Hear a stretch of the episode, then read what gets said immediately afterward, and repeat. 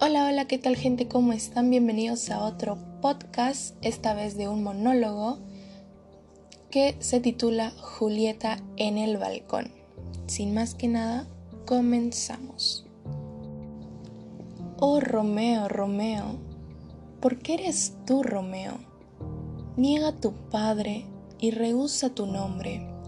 O, si no quieres, júrame tan solo que me amas y dejaré yo de ser una Capuleto. Solo tu nombre es mi enemigo, porque tú eres tú mismo, seas o no Montesco. ¿Qué es Montesco? No es ni mano, ni pie, ni brazo, ni rostro, ni parte alguna que pertenezca a un hombre, o sea otro nombre ¿Qué hay en un nombre? Lo que llamamos rosa exhalaría el mismo grato perfume con cualquiera otra denominación.